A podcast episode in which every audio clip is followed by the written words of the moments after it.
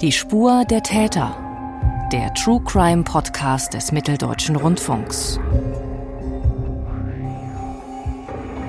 Wenn der Partner stirbt oder das eigene Kind, dann steht erst einmal die Welt still. In diesem Schock und der Trauer müssen wir trotzdem viele Pflichten erledigen.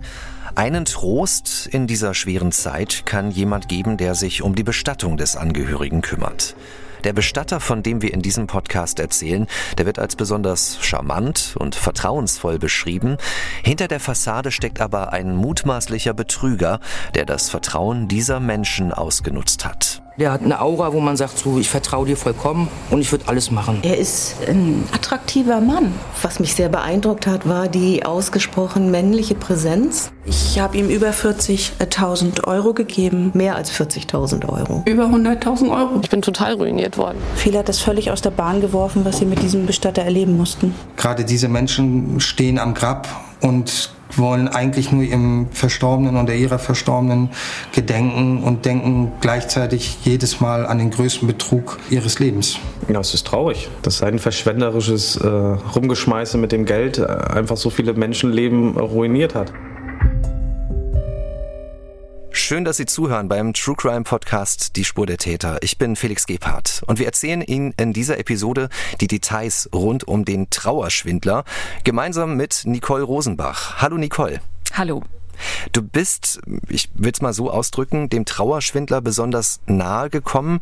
Du hast ihn aber nicht selbst kennengelernt. Leider konnte ich ihn nicht selber kennenlernen, das hätten wir natürlich gerne, aber ähm, es hat sich schon ein sehr starkes Bild gezeichnet. Äh, wir haben zum einen mit seinem Anwalt gesprochen, aber natürlich haben wir so viele Geschichten von Geschädigten gehört, dass sich da schon ein ziemlich klares Bild geformt hat. Hm, das sind viele Betroffene, mit denen du ins Gespräch gekommen bist. Das sehen wir auch in der ARD Crime Time. Dort kann man deine Dokumentation ab sofort finden. Was sind das für Geschichten und wie aufwendig war das, die zu finden? Ich hatte einen riesengroßen Vorteil bei der Recherche. Es gab hier eine Betroffene, die über Jahre in detektivischer Kleinstarbeit quasi Informationen zusammengetragen hat über den Bestatter. Also ich konnte schon so mit sehr vielen Hinweisen in die Recherche starten. Ähm, hinzu kommt noch, dass diese Betroffene quasi ein Netzwerk der Geschädigten aufgebaut hat, was sehr ungewöhnlich ist. Ja. Die vier Episoden verlinken wir Ihnen in unseren Show Notes, liebe Hörerinnen und Hörer. Also der Link in die ARD Mediathek zu Crime Time. Und wir bekommen, Nicole, in deinen Filmen auch einen sehr präzisen Eindruck, was diesen Mann, diesen mutmaßlichen Betrüger so besonders gemacht hat. Das sind nachgestellte Szenen mit einem Schauspieler, müssen wir sagen. Aber siehst du in ihm auch den echten Schwindler oder wie würdest du ihn beschreiben? Also man muss dazu sagen, dass in unserer Reihe auch echte Fotos und Videomaterial zu sehen sind. Hier ist der Bestatter natürlich unkenntlich gemacht. Und in ja, nachgespielten Szenen, nachgestellten Szenen haben wir einen Schauspieler eingesetzt, der ganz gut verkörpert, was der Bestatter darstellt. Wobei die Schwierigkeit natürlich ist, die Wirkung eines Menschen wirklich festzumachen an optischen Dingen. Ja. Also wer dem Bestatter begegnet, wir haben schon gehört, der beschreibt sein gutes Aussehen und seine männliche, beruhigende Stimme. Er trägt ganz seriös immer einen Anzug und ein weißes Hemd. Und ja, allen Beschreibungen nach ist ziemlich klar, dass er sich unheimlich schnell auf Menschen einstellen kann. Also ich glaube, es ist nicht übertrieben zu sagen, dass er sie lesen kann. Es gibt auch Aufnahmen von ihm, die hat ein Polizeireporter gedreht, immer wenn es zu Todesfällen auf der Straße gekommen ist. Und ähm, da kann man auch zusehen, wie er so auftritt. Also er trifft ja Angehörige in den schlimmsten Stunden ihres Lebens nach Todesfällen und in einem absoluten emotionalen Ausnahmezustand. Ja, und in dieser Situation kann er sich präsentieren als der verständnisvolle Begleiter. Also ein seriöses Auftreten, hast du gesagt, sehr gut gekleidet. Wenn wir uns diese Beschreibung nun vorstellen, inwiefern macht das denn nachvollziehbar, was diesen Betroffenen passiert ist? Es sind ja nicht nur Frauen, das sind auch andere Betrugsopfer, die sich gemeldet haben. Das ist richtig. Es sind nicht nur Frauen, aber es sind sehr viele Frauen. Die meisten Geschädigten, die ich über die Recherche kennengelernt habe, sind ihm ja nach Todesfällen begegnet. Er war der Bestatter. Einige Frauen sind dann darunter, die mit ihm eine Beziehung geführt haben, bis er ihnen finanziell geschadet hat. Weil da ging es immer um kurzfristige Geldzahlungen, um Privatdarlehen, so hat er das genannt. Ähm, es sind aber auch Männer zu Schaden gekommen und zum Beispiel auch ein ähm, älteres Ehepaar. Also es gibt hier so eine ganz breite Palette von Menschen, denen er nach so anfänglich vertrauensvollen Begegnungen, ähm, nach Beziehungen mit ihm ausgenutzt hat. Ich habe bei der Vorbereitung dieser Folge auch gedacht, es hat so ein bisschen Parallelen einem Heiratsschwindler. Da geht es ja auch um viel Geld und es ist eine geläufige Betrugsmasche, die uns vielleicht hier und da schon begegnet ist. Es geht ja um fünfstellige, auch sechsstellige Beträge, über 100.000 Euro auch. Aber von wie vielen Betroffenen wissen wir denn? Ich habe etwa 25 Menschen gesprochen, die uns erzählt haben, dass sie geschädigt wurden. Einige haben natürlich auch keine Anzeige erstattet, weil ihnen dann ähm, die Kraft fehlte. Aber es gab sehr, sehr viele Anzeigen und ähm, ja, man muss dazu sagen, auch viele Verfahren wurden eingestellt. Aber jetzt aktuell gibt es eine Anklageerhebung, von der sich die Betroffenen erstmals ganz viel versprechen. Denn zum ersten Mal wurden die Fälle von drei Frauen zusammengezogen. Und hier lautet der Vorwurf Betrug in zehn Fällen mit einer Schadenshöhe von knapp 200.000 Euro insgesamt. Ähm, man kann in der Anklageschrift lesen, dass die Staatsanwaltschaft Rostock erkennt, dass der Angeschuldigte die Geschädigten getäuscht hat in einer emotionalen Notlage. Es geht immer wieder um schwere Schicksalsschläge, die in diesen Betrugsfällen mit dem Trauerschwindler eine Rolle spielen. Ausnahmesituationen, in denen uns der Boden förmlich unter den Füßen weggerissen wird. Und einen Fall wollen wir Ihnen, liebe Hörerinnen und Hörer, nun ausführlich erzählen. Da geht es um eine junge Mutter, die ihr Kind verloren hat und sie spielt bei der Aufklärung auch noch eine ganz wichtige Rolle. Ja, es ist eine junge Frau, die uns auch durch die Filme führt. Ich habe sie erlebt als warmherzigen, fürsorglichen Menschen aber auch ja, sehr tough. Ähm, es ist äh, definitiv diejenige, die es von allen am schlimmsten getroffen hat. Ähm, wir haben ihr zugesichert, dass wir keine privaten Details von ihr nennen. Das hat vor allem sehr nachvollziehbare private Gründe. Und diese Frau hat etwas geschafft, was ich sehr ungewöhnlich finde. Ähm, sie hat sich nicht nur entschieden, dass sie sich dem Bestatter entgegenstellen will, um zu verhindern, dass weitere Menschen ihm zum Opfer fallen. Sie hat auch eine, diese starke Verbindung geschaffen zu weiteren Betroffenen und hat diese dann wieder emotional auch aufgebaut. Ähm, so habe ich das wahrgenommen. Das alles hat sie geschafft, ähm, obwohl sie diese schlimmen Erfahrungen machen musste. Das sind sehr schmerzhafte Erinnerungen, von denen sie uns erzählt, vor allem von diesem Tag, an dem die Polizei und alle Einsatzkräfte, die bei so einem Todesfall gerufen werden, in ihr Haus gekommen sind. Als mein Kind gestorben ist, ist so viel passiert. Ähm, die Wohnung war voller Menschen, voller Beamten. Ein Gerichtsmediziner, einer hat Fotos gemacht, einer hat Fragen gestellt. Es waren einfach nur gesichtslose, uniformierte Menschen. Es war ein schlechter Film. Man ist da, aber äh, man steht ja völlig neben sich und schaut eigentlich nur zu, was hier gerade passiert und äh, versteht nicht, was gerade passiert. Das ist diese Ausnahmesituation, die wir uns vorstellen müssen, in der sie sich jetzt befindet. Ja, ähm, in unserem Film erkennt man, dass es ein sehr junges Kind war, das gestorben ist. Weitere Details würden Hinweise geben auf die Mutter. Deshalb haben wir hier die Absprache, dass wir uns darauf konzentrieren, was ihr mit dem Bestatter passiert ist. Ich glaube, wir müssen gar nicht lange darüber sprechen, dass es so die allerschlimmste Situation im Leben ist, wenn ein Kind stirbt. Viele, die sowas durchmachen, beschreiben es so wie die junge Mutter in unserer Doku, dass eine Art Film vor einem abläuft Sie hat beschrieben, dass der Umgang mit ihr routinemäßig war, wenig zugewandt. Der Einzige, der hier herausfiel, das war der Bestatter. Er hat das für sie Richtige gesagt und das Richtige getan.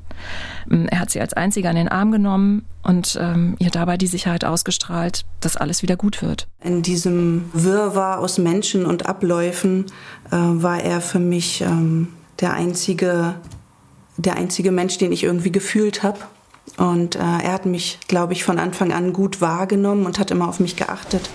Diese Abläufe, die dann so stattfinden, dass Fotos gemacht werden, dass Fragen gestellt werden, dass der Gerichtsmediziner ähm, das Kind untersucht, das war alles so ähm, befremdlich. Ich hatte vorher noch versucht, mein Kind ähm, warm zu halten. Ich gemerkt habe, dass die Hände langsam äh, kälter werden und ähm, äh, hat es zugedeckt. Ähm, dann musste ich raus zur Untersuchung und als ich wieder reinkam, ähm, ja, lag da ein nackter Körper und die äh, Kleidung war ähm, zum Teil auf den Boden geworfen, einfach im Raum verteilt. Und das hat mich verletzt und auch total wütend gemacht. Und das war zum Beispiel auch eine Situation, die der Bestatter gefühlt als einziger wahrgenommen hat und äh, mich dann auch unterstützt hat dass wir dann mein Kind äh, wieder gemeinsam angezogen haben. Ich hatte das Gefühl, dass er so der Einzige ist, der in diesem Ablauf irgendwie normal ist. Liebe Hörerinnen und Hörer, wir hoffen natürlich, dass Sie so eine Situation nie erlebt haben oder auch niemals erleben müssen. Aber Wir wollen uns jetzt mal in die Rolle dieser Beteiligten, die sie da beschreibt, auch dieses Gerichtsmediziners versetzen. Also aus dieser Perspektive gedacht, dann sind es ja zum Teil auch äh, routinierte Abläufe, die dann passieren. Wird bei einem Kindstod standardmäßig die Polizei gerufen? Also wenn ein Mensch zu Hause gestorben ist und nicht im Krankenhaus, dann ruft die Polizei medizinisches Personal dazu, damit die Verstorbenen untersucht werden können. Es muss ein Totenschein ausgefüllt werden. Und nicht jede Todesursache ist gleich zu identifizieren. Deshalb kam hier, wie es so oft üblich ist, ein Rechtsmediziner dazu. Die junge Mutter hat das schon beschrieben. Es war ein Gewimmel von Menschen in der Wohnung, die alle ihre Arbeit machten aber offenbar dabei aus den Augen verloren haben, dass hier gerade eine Mutter ihr Kind verloren hat. Und an dieser Stelle sticht der Bestatter heraus, haben wir gehört. Er gehört auch zu den Beteiligten, der sich ganz besonders vertrauensvoll zeigt. Er ist nachsichtig, aufmerksam, verhält er sich. Wir haben jetzt schon also ein Gefühl dafür bekommen, wie dieses Vertrauen entstanden ist zwischen der jungen Mutter und dem Bestatter. Wie geht es dann weiter? Wie verhält er sich in den kommenden Tagen? Also erstmal in diesem Moment, das sind ja so Schlüsselmomente, ich glaube, die haben auch alles geprägt, was später passiert ist. Ähm, das Kind wurde dann ja im Sarg nach draußen getragen. Ähm, der Bestatter ist nochmal zu ihr gekommen, hat sie nochmal gedrückt und ihr gesagt, dass er ab jetzt auf ihr Kind aufpassen wird. Für sie war alles, was er gemacht und auch gesagt hat, auch später, ein Trost und Orientierung. Also wenn man gerade glaubt, dass man alles verloren hat, dann ist es, glaube ich, ganz gut nachvollziehbar, dass man Erleichterung finden möchte bei jemandem, der einen beruhigt. Sie hat auch ganz plausibel erklärt, dass sich Leid unter Trauernden manchmal verstärkt. Also mit ihren eigenen Eltern zum Beispiel konnte sie gar nicht gemeinsam trauern, weil die als Großeltern auch so sehr am Boden waren. Ja. Und da hat es ihr gut getan, dass der Bestatter ein Außenstehender war, mit dem so schnell dieses Vertrauensverhältnis entstanden war, das äh, wird sehr sicher so menschenverachtend wie es ist, genau die Masche sein, von der er weiß, dass sie funktioniert. Es gab dann im Verlauf weitere Gespräche, die Beerdigung musste geplant werden und deshalb gab es einfach auch viele Treffen mit dem Bestatter. Und in der ARD Crime Time, in den Filmen, die du gedreht hast, Nicole, beschreibt sie das auch nochmal sehr genau, wie sie diese Zeit erlebt hat. Es ist so, dass äh, ich mich einfach in der Zeit sehr alleine gefühlt habe und ähm, auf, auf mich gestellt. Und ähm, mit Herrn B ging das einfach gut, dass er immer geguckt hat, dass wir gemeinsam Entscheidungen treffen. Wir haben die Abschiednahme geplant. Für mich hat es den Eindruck erweckt, als wenn es ein sehr lieber Mensch ist. Ähm, er kam immer sehr empathisch rüber. Wenn wir dann zusammen waren, zum Beispiel haben wir uns nochmal verabredet, um mein um mein Kind zu waschen und ähm, fertig zu machen für die Beerdigung. Und ähm, dann haben wir schon recht viel Zeit im Auto verbracht. Sie spricht von einem Herrn B und wir kürzen hier seinen Namen auch ab, weil er bisher nicht rechtskräftig verurteilt ist. Das heißt, für ihn gilt natürlich als Tatverdächtiger die Unschuldsvermutung. Der Bestatter tritt nun also sehr plötzlich in das Leben dieser jungen Frau, ungeplant, aber er ist nun auch ein zentraler, wichtiger Wegbegleiter für sie geworden. Das können wir jetzt ganz gut nachfühlen. Ja, wir konnten auch den Fall der jungen Mutter äh, vergleichen mit all den anderen Geschichten, die wir gehört haben. Also von der beruflichen Ebene kommt der Bestatter immer ganz schnell ins Persönliche. Und dabei erzählt er dann ganz viel aus seinem Leben und die Geschichten die wir so gehört haben, die wirkten so, als seien sie immer perfekt abgestimmt auf die Frauen, die er dann für sich gewinnen will. Also die junge Mutter, die ihr Kind verloren hat, ist ein sehr sozialer Mensch. Sie geht auch einem sozialen Beruf nach. Ihr hat der Bestatter erzählt, wie er aufgewachsen ist, dass er sich als alleinerziehender Vater von zwei Kindern habe durchschlagen müssen, dass er stolz auf seine Kinder ist, die seine Firmen mal bald übernehmen. Und naja, die recherchierte Wahrheit sieht etwas anders aus. Aber persönliche Geschichten und dann noch so sympathisch sympathisch erzählt, das schafft Nähe. Ja, dann kommt er auch gar nicht wie so ein Aufreißer oder Aufschneider rüber, haben uns die Frauen erzählt, sondern ähm, ganz natürlich und normal. Und es gab für die junge Mutter einfach gar keine Warnsignale, sich hier nicht aufgehoben zu fühlen. Und als die offiziellen Termine dann rund um die Beerdigung beendet waren, dann konnte sie sich auch nicht mehr vorstellen, ihn nicht wiederzusehen. Die emotionale Verbundenheit zu dem Zeitpunkt war schon sehr tief. Und ähm, er sah das genauso. Und äh, dann haben wir uns einfach, ähm, ich sage mal, auf freundschaftlicher Basis danach weiter getroffen, ja. Für mich war einfach diese Zeit einmal raus aus meinem anstrengenden Alltag, kurz ähm, wie ein Abschalten, einmal Kraft tanken. Also wir sind jetzt schon einige Zeit nachdem das Kind auch beerdigt wurde und sie spricht von einer Freundschaft, aber Ist es nur Freundschaft oder spürt sie mehr? Glaubt sie auch an eine Partnerschaft, eine Beziehung? Also sie verliebt sich, weiß aber noch nicht so genau, was daraus wird. Er zieht dann das Tempo für eine feste Beziehung ziemlich schnell an. Er hat angefangen, ähm, Zukunftspläne zu schmieden. Er wollte gerne, dass wir gemeinsam auf seinem Bauernhof leben und ähm, wenn ein Mann äh, solche Dinge so konkret ausspricht, was er sich vorstellen kann, dann ähm, für mich war das erstmal natürlich ein Kompliment. Ähm, ich fand es schön. Ähm, es hat mich aber im Prinzip zu dem Zeitpunkt einfach nur überfordert. Das war nicht mein Tempo und nicht meine Idee. Ähm, trotzdem macht das natürlich emotional viel, ähm, wenn man dann einfach denkt, okay, der andere meint es ernst. Ähm, äh, für den ist es auch was ganz Besonderes. Und ähm, genau, ich habe einfach diese tiefe Verbundenheit mit ihm gefühlt.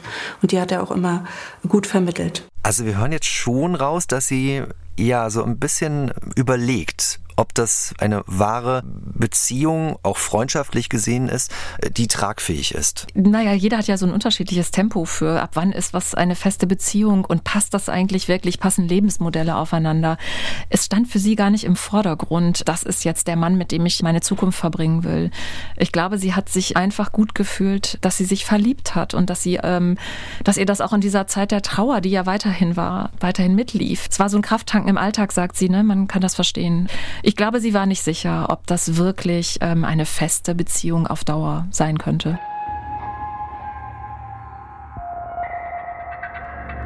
Wie diese Geschichte weitergeht, das besprechen wir gleich noch bei Die Spur der Täter.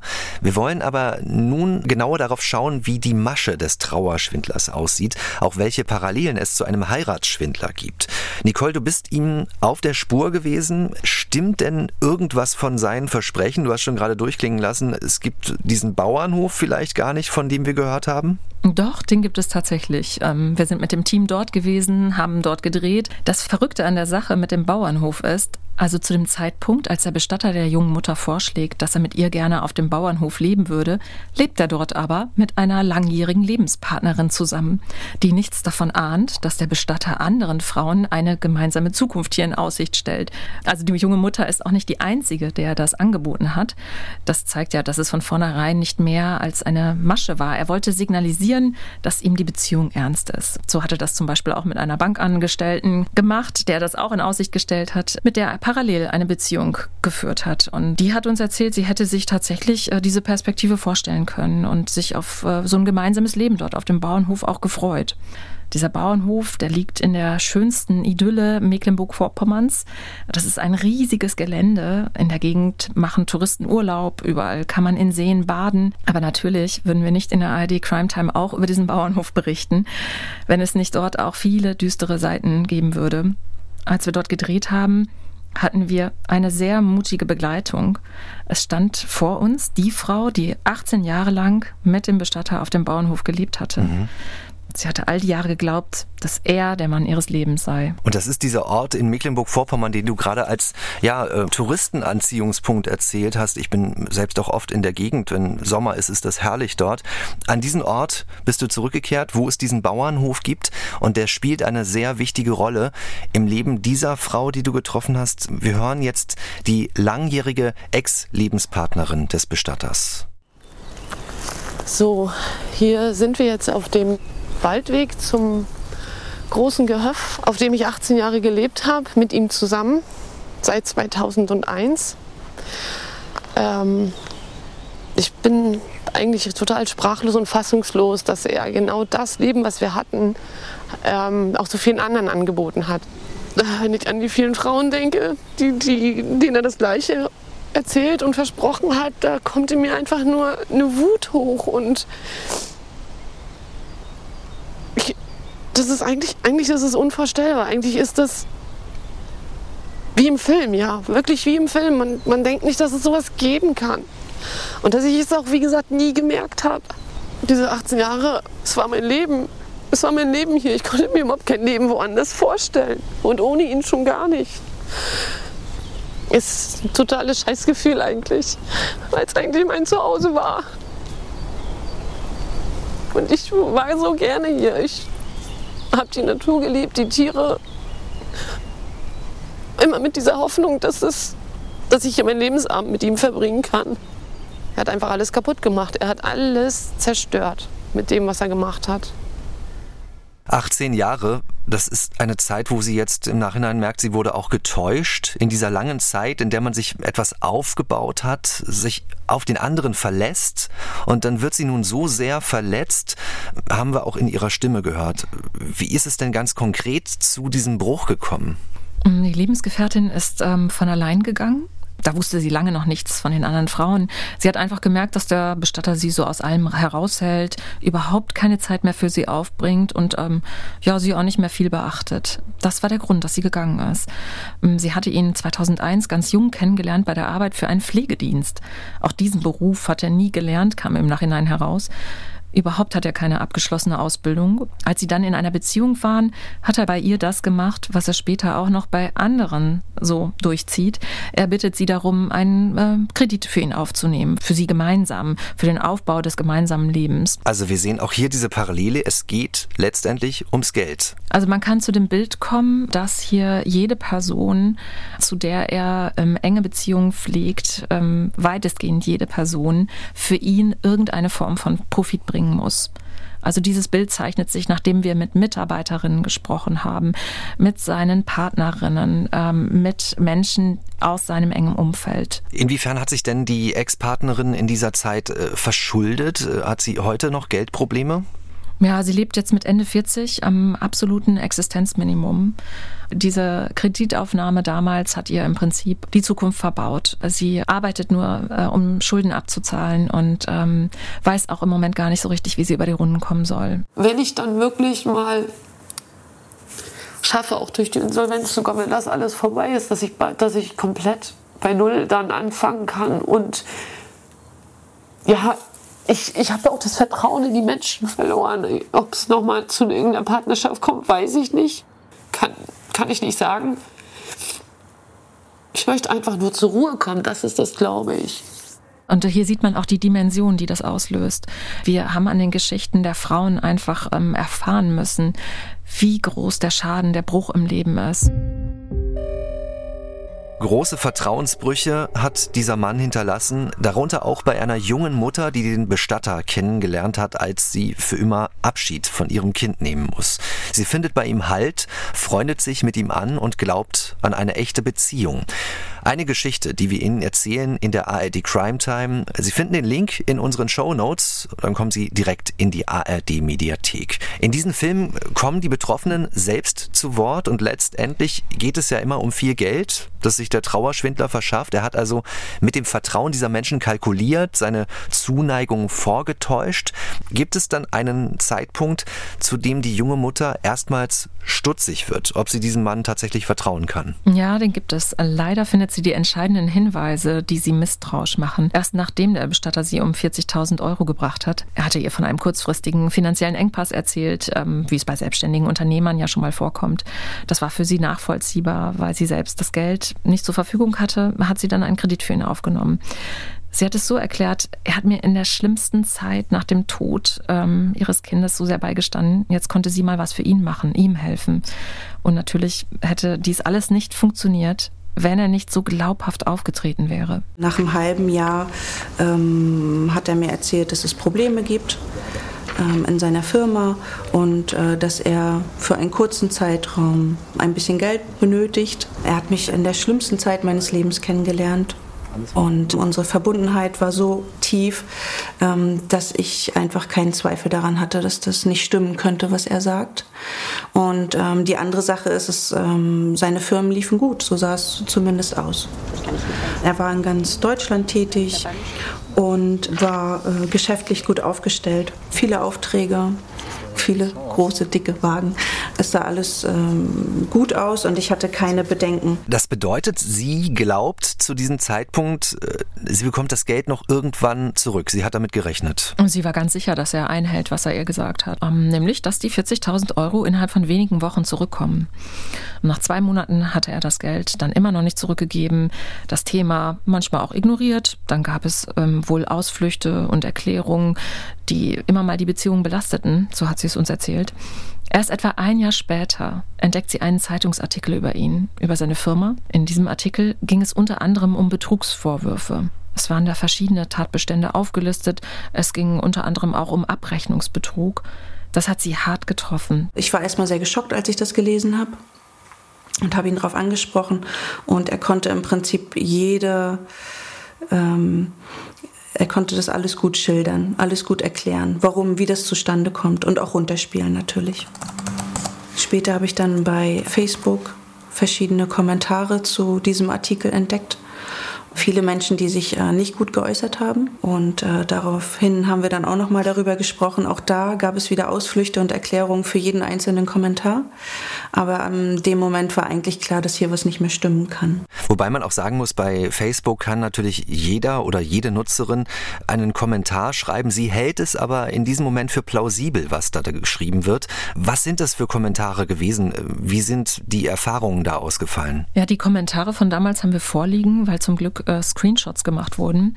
Und die gingen alle so in eine ähnliche Richtung. Und das war auch das Auffällige. Also eine Frau hat zum Beispiel geschrieben, wir sind leider auch in unserer tiefen Trauer auf diese Freundlichkeit hereingefallen.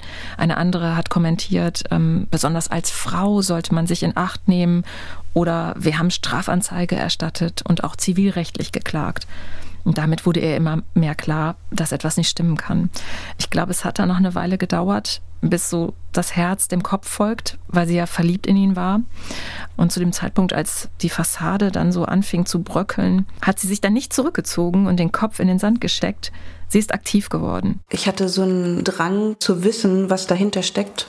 Und das hat mir auch keine Ruhe gelassen ähm, und habe mich eigentlich in jeder freien Minute damit beschäftigt. Und dann habe ich Kontakt aufgenommen zu den verschiedenen Personen, die bei Facebook kommentiert haben und äh, bin immer so von einer Geschichte zur nächsten. Mich hat dieses Gefühl umgetrieben, dass äh, es jeden Tag neue Opfer geben könnte. Ich habe mir ähm, die andere Mutter vorgestellt, die vielleicht vor ihm sitzt es kann einem keine Ruhe lassen, finde ich. Nicht mit diesem Bewusstsein, dass es jeden Tag so weitergehen kann. Also es zeigt sich hier schon in ersten Zügen dieser Antrieb dieser Frau, die später auch noch zu einer Art Detektivarbeit anwächst und bei der sie sich auch mit anderen Betroffenen zusammenschließt, die dem Trauerschwindler zum Opfer gefallen sind. Welche Schlagkraft sich dabei entwickelt hat, wie die Reaktion von diesen Frauen auch anderen Betroffenen Mut machen kann. Das beleuchten wir später auch noch genauer, liebe Hörerinnen und Hörer. Nicole, also Sie findet nun weitere Frauen, weitere Betroffene, die sich in den mutmaßlichen Betrüger verliebt und ihm Geld gegeben haben. Es müssen auf allen Seiten ganz schockierende Momente gewesen sein, als die Frauen feststellen mussten, dass nicht nur sie selber ausgenutzt äh, worden waren, sondern dass es so viele weitere Betroffene gibt. Ja. Die Frauen sind im Alter von 30 bis 70. Ähm, und für sie alle war er ein vertrauensvoller Partner, der diesem wichtigen Beruf des Bestatters nachgeht. Einige Frauen haben ihn nach Todesfällen kennengelernt, so wie die junge Mutter. Andere hat er auch wirklich beruflich ausgenutzt. Also da gibt es zum Beispiel eine ehemalige Mitarbeiterin, die sich in einer Beziehung auch mit ihm glaubte und dafür Tag und Nacht für ganz wenig Geld als Bestatterin in seiner Firma mitgearbeitet hat. Und natürlich fragen sich diese Frauen alle, was muss das für ein Mensch sein, der offenbar ohne Gewissen sowas tun kann? Er ist ein manipulativer Mensch. Er schaut immer, dass er aus jedem Kontakt ähm, zu Menschen immer für sich seinen Vorteil rauszieht. Ähm, geht natürlich um Geld, um Besitz, keine Frage. Aber es geht auch darum, ähm, manche Menschen nützen ihm vielleicht auch einfach nur, dass sein System gestärkt wird ähm, halten vielleicht mit ihrem Namen für irgendwas her. Er gibt immer vor, wahnsinnig viel zu arbeiten. Er ist der totale Workaholic, so habe ich ihn kennengelernt. Ähm, Tag und Nacht unterwegs. Ähm, das Telefon geht sehr oft und ähm, er macht immer den Eindruck, als wenn er sich eigentlich vor Arbeit äh, nicht retten kann. Und ähm, die eigentliche Arbeit, äh, die er wahrscheinlich so hat, ist äh, am Tag die Frauen zu koordinieren, die Treffen zu koordinieren, ähm, allen irgendwie gerecht zu werden. Lässt sich denn rekonstruieren, zu wie vielen Frauen er parallel, also gleichzeitig eine Beziehung gehabt hat? Ja, die junge Mutter, die irgendwann wirklich Tabellen und Listen erstellt hat mit all den Betrügereien und geschädigten Menschen, auf die sie gestoßen ist, hat herausgefunden, dass der Bestatter zu der Zeit ihrer Beziehung weiteren vier bis fünf Frauen parallel seine Liebe vorgespielt hat. Gegen den Trauerschwindler ist inzwischen Anklage erhoben worden. In zehn Fällen, es geht insgesamt um eine Schadenssumme in Höhe von rund 200.000 Euro. Wir haben dazu auch den Rechtsanwalt des Beschuldigten getroffen. Er hat einen Verteidiger und dieses Interview hast du geführt, Nicole, mit Benjamin C. Richard. Wie hast du diesen Verteidiger erlebt? Die Verbindung ist schon etwas enger, insofern als dass der Verteidiger den Bestatter schon sehr lange kennt und ihn schon seit mehr als 15 Jahren vertritt auch vor Gericht. Es gibt manche Stimmen, die so ein bisschen zynisch sagen, dass dieser Anwalt Teil des Erfolgsrezepts des Bestatters ist, weil er es ja offenbar geschafft hat, ihn bisher vor Gefängnisstrafen zu bewahren, obwohl er schon mehrfach verurteilt wurde, immer auf Bewährung. Ähm, jetzt treffen nun aber Richter die Entscheidung. Deshalb kann man es sicherlich nicht allein auf die überzeugende oder nicht überzeugende anwaltliche Vertretung beziehen, was am Ende daraus kommt. Was wir sicher wissen, neben den sehr vielen Strafanzeigen, sind ähm, die Inhalte eines Gutachtens von 2020, in dem der Bestatter selbst Auskunft gegeben hat, dass er viele Gläubiger hat, 20 bis 30 gibt er an, etwa eine Million Schulden und dass er zahlungsunfähig sei. Leider haben wir den Bestatter nicht selbst sprechen können. Natürlich hätten wir ihn sehr gerne selbst erlebt und gefragt, ähm, wie er es so sieht, was er da mit Frauen in schwierigen Lebensumständen macht. Stattdessen hat äh, sein Anwalt Benjamin Richard dann mit uns gesprochen. Mein Mandant, Herr B., möchte sich auf mein Anraten hin persönlich nicht äußern. Es ist nicht strafbar, Beziehungen mit mehreren Frauen zu führen. Es ist nicht strafbar, zu Frauen nett zu sein. Es ist nicht strafbar, Frauen Sachen zu versprechen oder sich als erfolgreicher Unternehmer darzustellen. All das ist nicht strafbar. Es ist erst dann strafbar, wenn damit eine Täuschung verbunden ist, die den Gegenüber zu einer Vermögensverfügung veranlasst. Und diese Schwelle ist eben sehr hoch. Die ist aus meiner Sicht hier nicht erreicht. Die Frauen sind natürlich schuld daran, dass sie, ähm, sie sind erwachsen, sie sind geschäftlich erfahren, sie sind natürlich schuld daran, dass sie ungesicherte Gelder ähm, weggeben. Ja, natürlich. Das ist eine freie Entscheidung gewesen. Dafür haben sie ja auch was bekommen. Was haben Sie denn bekommen? Sie haben mit meinem Mandanten fast wöchentlich geschlafen und das auch sehr genossen. Ja, ich glaube, hier kann man schon ganz gut die Verteidigungsstrategie heraushören. Man könnte auch darauf kommen, dass man hier eine gewisse Haltung gegenüber Frauen heraushören kann.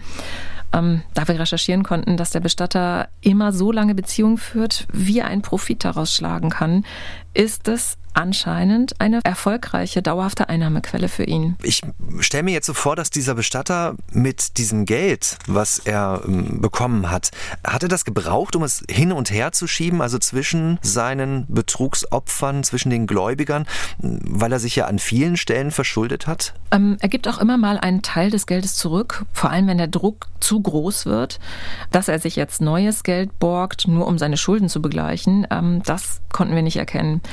Kurz vor Drehschluss haben wir dann jemanden kennengelernt, der uns hm, viel über die Verschwendungssucht des Bestatters erzählt hat. Das war ein enger Freund der Familie, der für den Bestatter auch einige Wohnungsauflösungen und Renovierungsarbeiten mitgemacht hat. Der war bei Familienfesten dabei und hat lange geglaubt, dass er einer der besten Freunde des Bestatters war. Von den vielen Parallelleben hat dieser Freund gar nichts gewusst. Was er aber mitbekommen hat, war, wie viel der Bestatter immer eingekauft hat. Angefangen von Fahrzeugen, Deko, Baumaterial, Kunst. Geld hat auch nie eine Rolle gespielt. Also er, er, habe immer gesagt, Geld, das ist doch nur Papier. Ja, und so hat sich der Freund auch nicht weiter gewundert, dass er immer sehr viel Bargeld dabei hatte. Nicole, du hast auch schon die Kinder angesprochen, die auf diesem Bauernhof in Mecklenburg-Vorpommern mit ihm leben und in seinem Bestattungsunternehmen ja auch helfen. Inwiefern kann man denn äh, dazu sagen, dass die auch an diesen mutmaßlichen Betrugsfällen beteiligt gewesen sind? Also die zwei älteren Kinder, das ist eine Tochter und ein Sohn, die sind auf dem Bauernhof mit groß geworden. Die sind längst erwachsen und in den 20ern. Und beide nutzen dem System des Bestatters insofern, als dass die Tochter immer ihre Unterschrift gibt, da der Vater und der Sohn aufgrund von Schulden nicht mehr unterschreiben dürfen. Und der Sohn arbeitet als Bestatter mit. Also die Familie hat ja mehrere Bestattungsfilialen in verschiedenen Städten. Nun spielt ja eine wichtige Rolle in unseren Fällen, die wir hier bei der Spur der Täter besprechen, immer die Polizei. Wir beleuchten die Ermittlungsarbeit und die Polizei ermittelt einerseits gegen den Trauerschwindler, andererseits hat sie aber auch viele, viele Male mit ihm kooperiert, denn er wurde ja von der Polizei dazugerufen. Beschreib doch bitte mal, Nicole, wie das Verhältnis aussah zwischen den Polizisten und dem Bestatter. Ja, man muss sich Folgendes vorstellen. Die Polizei Rostock hatte fünf Jahre lang eine Kooperation mit diesem Bestatter. Der beispielsweise auch nach Verkehrsunfällen dann immer direkt von der Polizei gerufen wurde. Das ist nicht in allen Bundesländern üblich, dass diese Kooperationen zwischen Polizei und einzelnen Bestattern geschlossen werden, aber in Mecklenburg-Vorpommern ist das bis heute so. Ähm, das muss man dazu sagen, wenn die Polizei einen bestimmten Bestatter bestellt, dann gehen die Menschen natürlich davon aus, dass dieser seriös ist. Ähm, wir konnten einiges an Film- und Fotomaterial sichten. Denn ähm, dieser Bestatter ist bei einigen Einsätzen von Stefan Tretrop aufgenommen worden. Das ist ein freiberuflicher Kamerareporter im Bereich Blaulicht. Also immer dann vor Ort, wenn Verbrechen passiert sind, Brände oder Unfälle. Und dieser Polizeireporter, der kann sehr viele Geschichten über den Bestatter erzählen. Immer wenn er gerufen wurde, war er sehr, sehr schnell vor Ort. Und er war stets gut gekleidet, war mit sämtlichen Polizisten auch im Du, war gleich auf einer freundschaftlichen Ebene. Und entsprechend kam er auch zu mir und hat gesagt, du pass mal auf, wenn ich so abfahre äh, mit meinem Auto oder auch die ähm, Leichen einlade hinten, äh, setz mich doch mal gut in Szene. Ja, dieser Bestatter war und ist umtriebig und er hat mit vielen für ihn wichtigen Leuten ein kumpelhaftes Verhältnis. Das gab dann auch über fünf Jahre ein seriöses Bild für ihn ab er Seite an Seite mit der Polizei. Wir wissen auch, dass es einzelne Polizisten gab, die ein sehr freundschaftliches Verhältnis zu ihm gepflegt haben. Da ging man dann auch mal gemeinsam Kaffee trinken. Und das alles wäre ja nicht ungewöhnlich, wenn nicht zeitgleich Geschädigte Anzeige erstattet haben. Ja. Die meisten Verfahren wurden ja aus Mangel an Beweisen eingestellt. Aber natürlich hätte die Polizei dennoch auf Abstand gehen können. Erst 2018 kündigten sie ihm den Vertrag. Und ich finde es ganz besonders in deinen Filmen, dass wir diese Aufnahmen sehen. Die sind natürlich verpixelt. Man kann äh, den äh, mutmaßlichen Betrüger, den Trauerschwindler, nicht erkennen. Aber das ist schon was Besonderes, dass du an diese Aufnahmen gekommen bist von Stefan Tretrop, dem Polizeireporter. Also er ist unkenntlich, aber man sieht ihn in Aktion, ja. Also für den Bestatter war sehr, sehr wichtig, dass er viel Werbung macht äh, und dass er immer neue Filialen eröffnet, über Deutschland verteilt. Sein Schwerpunkt äh, ist Mecklenburg-Vorpommern, aber er hatte auch Filialen in Bayern und in Hamburg.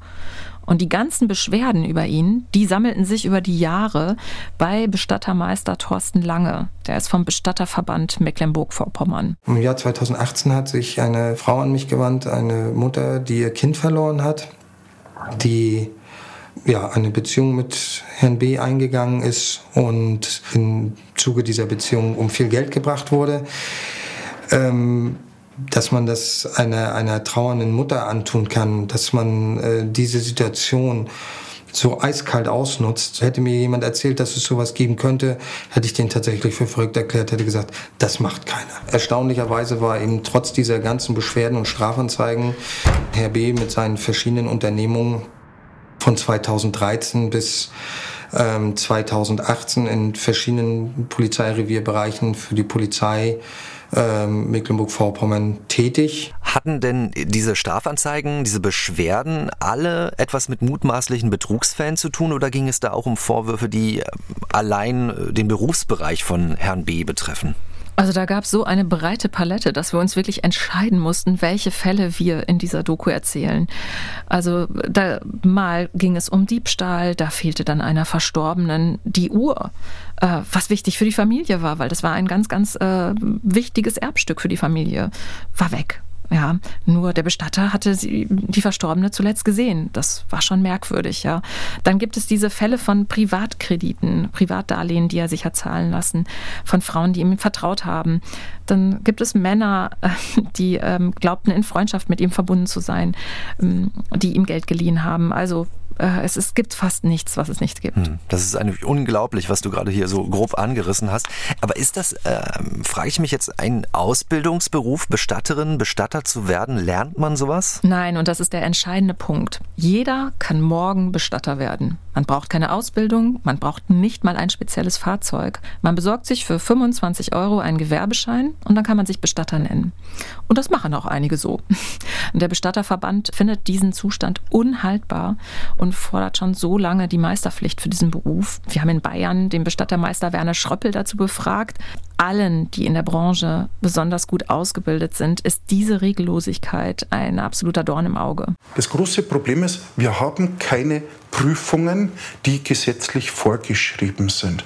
Es muss eine entweder Ausbildungspflicht, Fortbildungspflicht oder zumindest irgendeine Prüfung, dass man grundsätzlich etwas weiß über diesen Beruf, muss staatlich her. Und solange das nicht ist, solange jeder Mensch in Deutschland ein Bestattungsinstitut aufmachen kann, werden wir solche Firmen wie die vom Herrn B. nicht verhindern können. Weil wenn man Herrn B. verhindert, dann nimmt er einen anderen Namen, macht neu auf, ändert nichts. Stiller Teilhaber, sonst was. Er zieht ja trotzdem die Strippen, wie man so mitkriegt, dass er jetzt in Hamburg ja auch wieder eine Firma hat. Das war der Bestattermeister Werner Schröppel aus Pfarrkirchen in Niederbayern. Der kommt auch bei dir in den Filmen vor.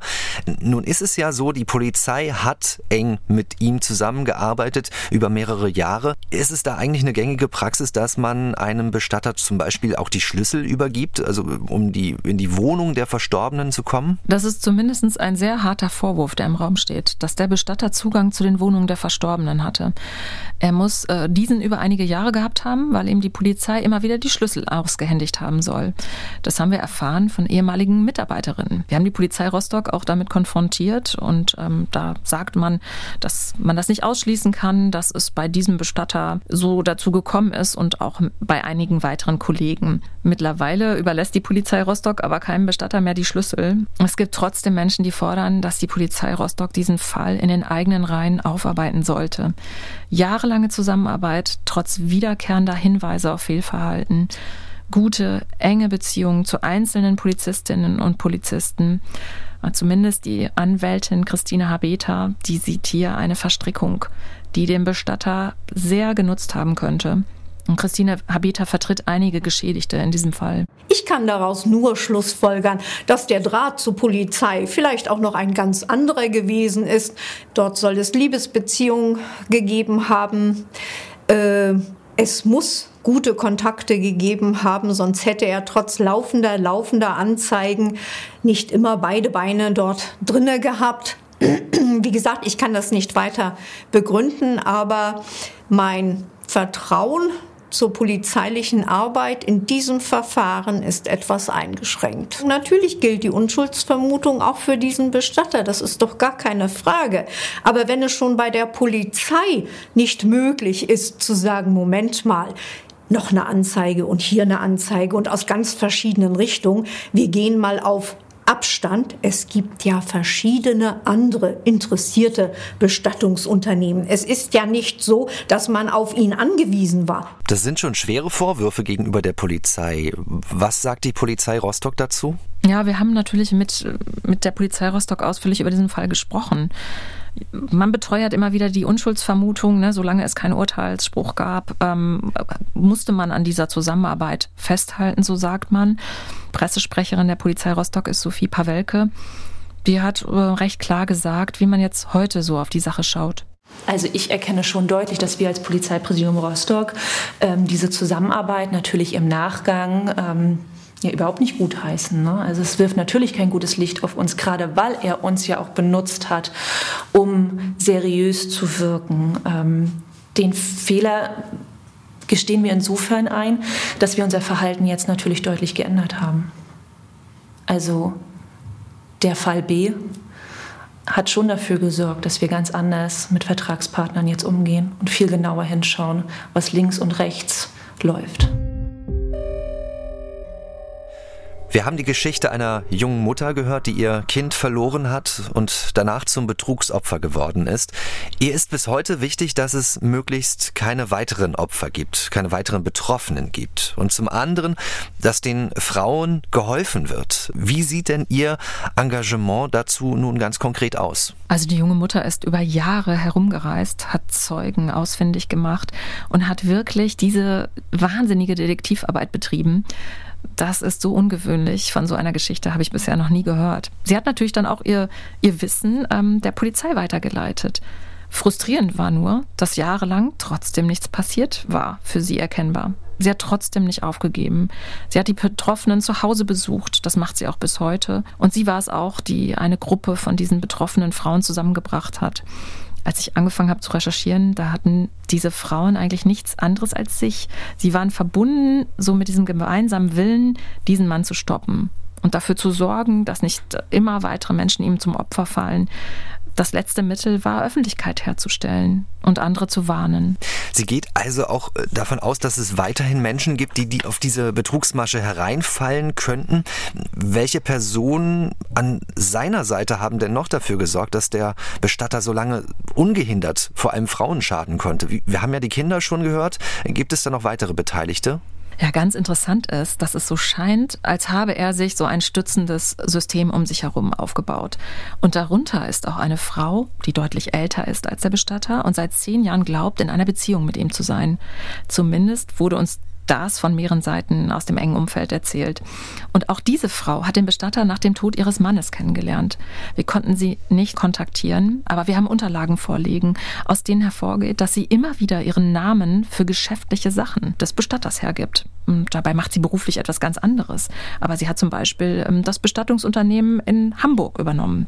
Eine betroffene Frau hat ihr mal vor längerer Zeit erklärt, dass der Bestatter Frauen ausnutzt und trotzdem macht sie weiterhin alles für ihn. Wir können nur spekulieren, warum sie das macht. Das kann man nur rätseln, ob das emotionale Abhängigkeit ist oder was der Hintergrund ist. Diese Frau ist definitiv neben der Tochter des Bestatters die wichtigste Person, die dem ja angeblich zahlungsunfähigen Bestatter weiterhin ermöglicht, seine Geschäfte so zu führen. Nun spielen solche Zeuginnen und Zeugen ja auch eine wichtige Rolle bei der juristischen Aufarbeitung. Es hat auch schon Urteile gegeben gegen den Trauerschwindler. Und es gibt nun eine Anklage, die ganz zentral ist, um die weitere Entwicklung voranzutreiben. Wie haben denn die Betroffenen nun reagiert, dass die Staatsanwaltschaft Rostock zumindest in einem Teil der Fälle Anklage erhoben hat? Ja, das war eine große Erleichterung. Es hat ja Jahre gedauert nach der Anzeigenerstattung, bis es jetzt zu dieser Anklageerhebung kam. Das war während unserer Dreharbeiten. Drei geschädigte Frauen sind Teil dieser Anklageerhebung und die junge Mutter ist darunter. Ich habe damit nicht mehr gerechnet, ja. Was für ein Wahnsinn. Dann doch Anklageerhebung. Dieser lange und auch emotional anstrengende Weg zahlt sich damit aus und ich bin am Ende auch wirklich sehr stolz auf alle, die durchgehalten haben weil ich weiß, dass das für die Frauen teilweise sehr schwierig war. Und ich sehe das als ein Gemeinschaftswerk. Wir Frauen sind, äh, denke ich, alle sehr unterschiedlich. Wir haben unterschiedliches Alter, wir haben verschiedene Berufe, eine andere Art zu leben. Und trotzdem fühlen wir uns, glaube ich, alle sehr verbunden, weil wir das Gleiche erlebt haben und weil wir uns eben so gut verstehen können. Ja, die Frauen haben fast damit abgeschlossen, dass sie mal ihr Geld zurückbekommen. Das würde ihnen natürlich das Leben erleichtern, wenn sie das wieder bekämen. Aber sie formulieren es ganz klar, dass ihr Ziel ist, dass dieser Bestatter eine Haftstrafe bekommt. Ganz unrealistisch ist es nicht, zumal er innerhalb einer Bewährungsstrafe schon einmal wieder straffällig geworden war zuletzt und wieder eine Bewährungsstrafe bekommen hatte. Also bleibt jetzt abzuwarten, das Gerichtsverfahren ist noch nicht terminiert. Betrug kann ja laut Gesetz, Paragraph 263 Strafgesetzbuch, mit bis zu fünf Jahren Freiheitsstrafe bestraft werden oder in besonders schweren Fällen sogar mit bis zu zehn Jahren. Aber vor Gericht ist alles möglich. Es kann auch sein, dass er auf freiem Fuß bleibt. Nicole, wir haben jetzt so viele Vorwürfe gehört und so viele betroffene Geschichten auch angerissen. Es gab also so viele Anzeigen und der ein oder andere Hörer, die ein oder andere Hörerin fragt sich nun, warum dauert das so lange? Warum dauert es so lange, bis Anklage erhoben wird? Das haben wir die Staatsanwaltschaft Rostock auch gefragt. Ähm, Betrugsfälle seien oft schwierig, es gab hier auch Personalwechsel und insgesamt sei die Justiz einfach unterbesetzt. Das ist übrigens etwas, was ich so oft höre, wenn es um irgendwelche Fälle geht, die sich so hinziehen. Ähm, bei Kapitalverbrechen geht es oft schnell. Betrugsfälle, das dauert einfach manchmal einige Jahre. Umso bitterer ist es, wenn man weiß, dass nach den Anzeigen der drei Frauen, die jetzt am Ende da als Zeugin mal vor Gericht stehen, dass es weitere Geschädigte gab. Nun haben wir in diesem Podcast viele Geschichten gehört, die traurig machen, die sehr betroffen machen. Aber gibt es irgendetwas, was dich jetzt äh, ja besonders fasziniert nach deiner Recherche? Etwas, wie wir positiv rausgehen können aus diesen Fällen? Also man kann sich ja sehr lange damit beschäftigen, was der Bestatter für ein Mensch ist, der es so sehr schafft, sich das Vertrauen zu erschleichen, ja in der dunkelsten Stunde von Menschen um dann zu versuchen, sich an ihnen zu bereichern, äh, welche Spur er in den letzten 15, 20 Jahren gezogen hat und wie viel Unglück er dabei verursacht hat, ja. Aber mich haben die Frauen fasziniert. Die sind so warmherzig und mitfühlend mit anderen Menschen, ganz unabhängig davon, wie schlimm es ihnen selbst ergangen ist. Und davon geht so eine Stärke aus, weil sie auch so solidarisch miteinander sind. Also eine Frau erzählte uns, uns kriegt er nicht klar im Interview. Bei Dreharbeiten und Recherchen äh, bekommt man so viel Atmosphärisches mit. Manchmal ähm, hat man es so schwer, das im Doku-Bereich mit der Kamera einzufangen. Aber für mich gibt es so einen schönes Bild, einprägsames Bild, was wir drehen konnten von dieser befreundeten Gruppe der geschädigten Frauen. Sie sitzen da so an einem Sommertag am Strand. Ähm, wir drehen eigentlich den Schluss. Sie erzählen sich Geschichten und ähm, es gibt Picknick und natürlich geht es auch um den Bestatter. Wir entfernen uns und machen das Schlussbild äh, von weitem und da sitzen diese Frauen am Meer, die eigentlich unterschiedlicher nicht sein könnten. Und wir drehen sie von weitem und man hört ihr lautes Lachen. Für mich war das der stärkste Moment. Und das können Sie sehen, liebe Hörerinnen und Hörer, in der ARD Mediathek, in der Crime Time, der Trauerschwindler ab sofort. Einen Link dazu finden Sie in unseren Show Notes. Das ist der Beschreibungstext zu dieser Episode. Nicole Rosenbach, vielen Dank für deine Recherche. Vielen Dank. Und aus der Crime Time möchten wir Ihnen auch noch weitere Dokumentationen empfehlen. Für mich besonders eindrucksvoll war zuletzt die Frage, ob ein Verkehrsdelikt wirklich als Mord eingestuft werden kann. Das wurde bejaht im Fall der Kudamm-Raser. Auf den Spuren der Kudamm-Raser auch in der ARD Mediathek. Liebe Hörerinnen und Hörer, wir achten in unserem Podcast immer auf eine behutsame Wortwahl, machen uns vorab viele Gedanken über die Darstellung der Fälle. Wir freuen uns deshalb über Ihr Feedback, über Ihre Anmerkungen, Anregungen. Auch wenn Sie uns kritisieren wollen, freuen wir uns, wenn Sie sich melden. Schreiben Sie uns an die-spur-der-täter mit ae mdr.de. Und diese Mailadresse finden Sie auch in den Show Notes. Damit wünschen wir Ihnen nun ein friedliches Weihnachtsfest, einen guten Start in das neue Jahr 2023. Am 6. Januar gibt es dann unsere erste Folge des neuen Jahres und da geht es um einen Mord ohne Leiche. Ein Familienvater wurde von seinem besten Freund offenbar mit einer Armbrust angegriffen. Der Täter musste sich bereits wegen Mordes vor Gericht verantworten. Von der Leiche fehlt aber noch jede Spur. Suchaktionen der Polizei mit Spürhunden, mit Tauchern sind erfolglos geblieben. Daher sucht die Familie nun auf eigene Faust und bei uns kommt unter anderem die Frau des Mordopfers zu Wort. Wenn Sie uns abonnieren in Ihrer Podcast-App, dann bekommen Sie automatisch diese nächste Episode. Danke, dass Sie dabei sind. Ich bin Felix Gebhardt. Bis zum nächsten Mal. Sie hörten Die Spur der Täter. Den Podcast zu laufenden Kriminalfällen von MDR aktuell.